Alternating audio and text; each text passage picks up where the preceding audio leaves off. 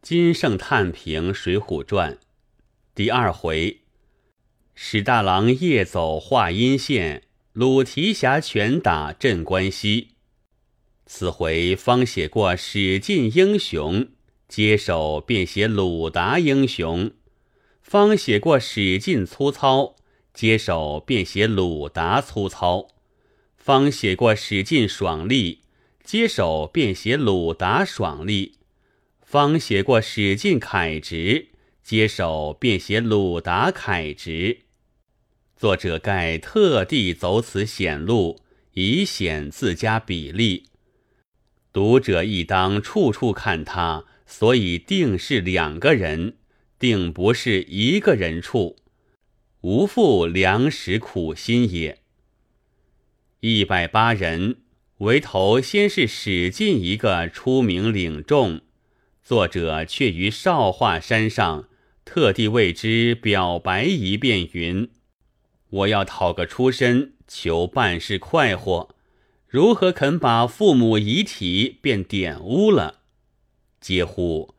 此岂独史进一人之初心，实为一百八人之初心也。盖自一副才调，无处摆画。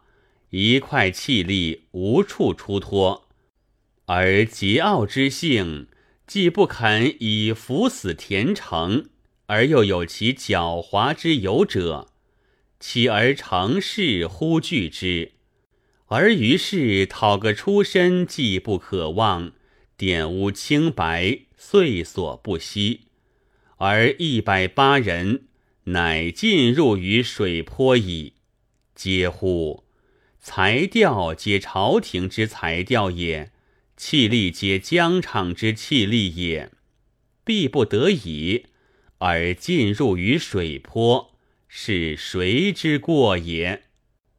史进本题只是要到老崇经略相公处寻师傅王进耳，忽然一转，却就老崇经略相公外。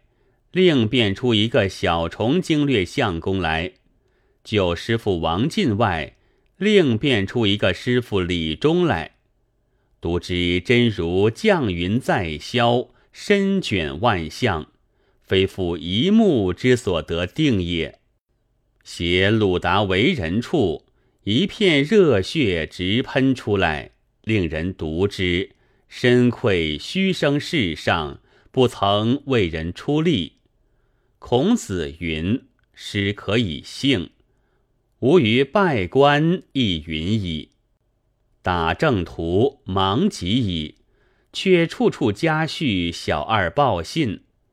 然第一段只是小二一个，第二段小二外又陪出买肉主顾，第三段又添出过路的人，不知文情如起。”并世情亦如镜，我欲哭视其心矣。